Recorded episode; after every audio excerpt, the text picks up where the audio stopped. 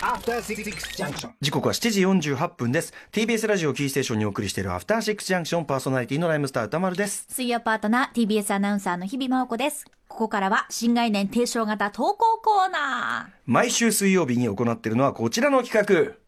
シアター一期一会はい映画館で出会った人や目撃した珍事件などなど皆さんが映画館で体験したエピソードを募集するコーナーです。先週は映画館ねまあ絡んでいましたけどあのおじさんのエピソードがね。ー。泣いてー。ね。映画を見たいと思った瞬間から映画は始まってるんだってね名言が出ました素晴ねらしいお言葉。さあということで、えー今週もリスナーから届いたメールをご紹介いたしましょう、えっ、と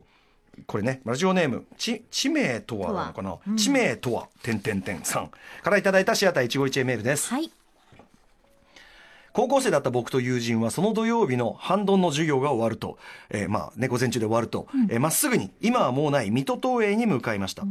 明日は3月11日、あの、カリオストロの城の宮崎駿監督の新作、風の谷のナウシカの風切り日。このまま徹夜で劇場に並んで、初日の初回を確実に座ってみようという算段ですが、84年なんですかね、だからね、きっとね、84年だよね、ナウシカね。えー当時は完全入れ替え制ではなかったので、初回に入らないとずっと立ち見になってしまうこともよくありました。本当そうですね。えー流行る心を抑えつつも全速力で劇場に急ぐと、入り口脇に一人、えー20代ぐらいの男の人がいました。先を越されたかとは思いましたが、他には誰もいない様子で、僕たちは少し離れたところから彼の動向を見守りました。やがて、そのお兄さんの知り合いとおぼしき数人のメンバーが到着し、壁沿いに列のようなものを作り始めたので、意を決して僕は、ナウシカですか？と尋ね、尋ねると、そう、もしかして君たちも徹夜？と聞き返してきました。はい、そのつもりです。と声を答えると、なぜか笑顔で、おーと驚いた声を上げました。これは今になっての想像ですが、その頃は現在よりもアニメを見る人はそれほどメジャーではなく、世界は未だトトロにもシータにもキキにも千尋にも出会っていないのです。きっと新たな同志が現れて彼らも嬉しかったのでしょう。僕たちも親近感を覚え、軽く挨拶をした後、その人たちと一緒に列に並びました。その後、食べりながら長い夜を待っていた8時か9時頃でしょうか。劇場の係員が出てきて整理券を配り始めました。季節は初春。防寒せ防寒装備を用意はしてはいたものの、絶対に寒くなるし、眠くなるし、トイレにも困るだろうしと、単純に僕たちは喜びました。しかし、そこでちょっとした事件が起きました。係員が前置きなしに整理券を配ろうとしたため、その時すでに数十人に増えていた列の人たちみんなが殺到して、自分たちは後ろに追いやられてしまったのです。その人だかりはみんな年季の入ったアニメ好きの方々のようでしたので、このエリアでの若輩者を自覚していた自分はとっさに文句も言えず、その理不尽な状況を即座に受け入れてしまっていました。ところが、一緒に列の先頭に並んでいたグループの一人が、ちゃんと順番を守れよそこの少年たちの方が前だったろと仕切り始めて、列を再形成させようとしたのです。すると、急な叱咤に驚いて冷静を取り戻したのか、みんなが元の列にの位置に戻っていくではありませんか。ありがとうお兄さん。ありがとうナウシカ。ありがとう宮崎監督。だいぶ、だいぶ、だいぶ、だいぶありがとうの射程が伸びてますけど、えー間違いなく特等席に座れる権利を得た僕は、短時間でどん底から天国を味わって、軽いショック状態になってしまっていて、その時はお礼の言葉を伝えることができませんでした。この場を借りてお礼申し上げます。本当にありがとうございました。いやー、映画館って本当にいいものですね。うことでございます。ナウシカ1984でいいんですね。84年の3月11なんですね。で、だから、まあ、ナウシカずっとあのアニメージュにね、アニメージュだね、連載してて、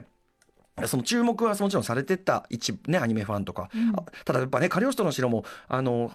公開当時はね、あの工業的にも批評的にも結構惨敗とかひどくてで後から評判がそうなんです。後からその口コミでどんどんどんどん評判が高まっていったっていうところもあったりするんへでー。でそこからの直し方からやっぱりここに集まるそのあれがちょっと思ったより若い子たちが来るのですごく頼もしく思ったんじゃないですかね。うん。お決めようかっていうね。そうか。なるんじゃないですかね。こうなんかこう同志を見つけた時のこの喜びっていうのはやっぱりうん。おーっていうこのねね驚いた声いいですよね。一方そのね年季の入ったアニメ好きの方々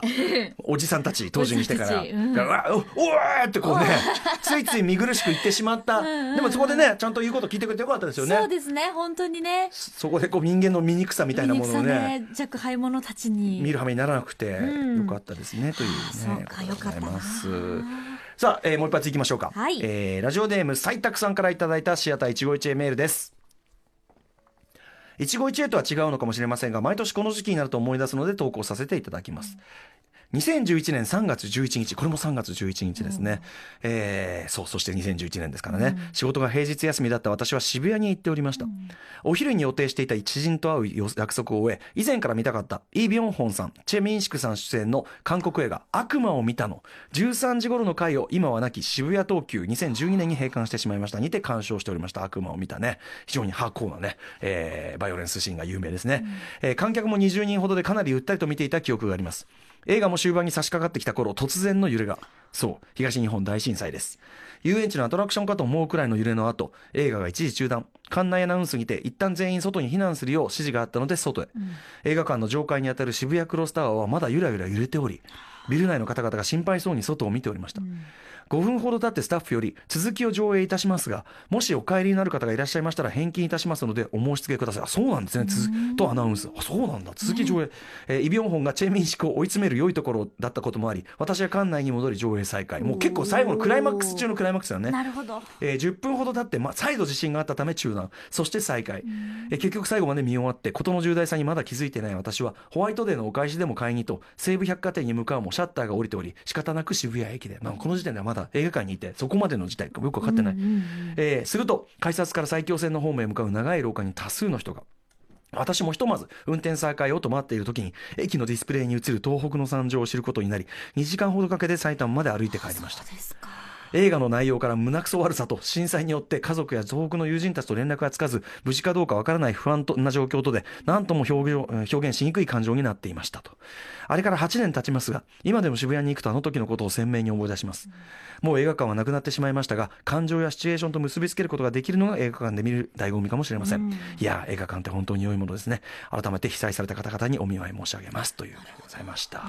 いやーこれね本当にあの結構だからその時に映画見てたっていう意味では僕はもうあのあちこちでも言ってますけど、あのその週の、えっと、ムムービーウォッチメンの課題だった「英英国王のスピーチ」というね作品の、えっと、参考作ということで同じ監督の「くたばれユナイテッド」っていう、えっと、サッカー映画を見てうちで自宅で見ている最中に地震があったのでやっぱり「くたばれユナイテッド」は一生忘れられないですよね。あ。そうですね。うん、そしてまたよりによってまたね、あの悪魔を見たはね、うん。悪魔見たことありますか？いや、ないですけども。あのまあ復讐劇なんですけど、ええまあこってりした復讐劇というかですねあのいかにして本当に何が思っ何が一番残酷な復讐なのかを考え抜いてこうイ・ビョンホンがね復讐するという話で。なかなかじゃあ濃い感じの。濃いしまあ胸くそエンディングではあるんですよね。ううんん、なのでちょっとねこれはかなり強烈なあれだったんじゃないですかね。しかもあれですねその映画上映続けたんですそう、ねなんかこれ意外でしたね。結構あのねその時翌日にほらその「有権のシャッフルじょ」あのやったじゃないですか。であちこちからそのメールもらう中で映画館のやっぱ情報あってあれ新宿武蔵野館かな、でそれは確か場内アナウンスで中断してその、うんなんていうかな館内の方が、場内の方があの退場避難の案内をしたっていうようなうん。話だったと思うんで、やっぱあれですかね渋谷クロスタワーは比較的こう新しいなんとかあれなのかなビルの関係なのか分かんないけどうん。告げたんですね。これも、そうなんだという感じがする話でございました。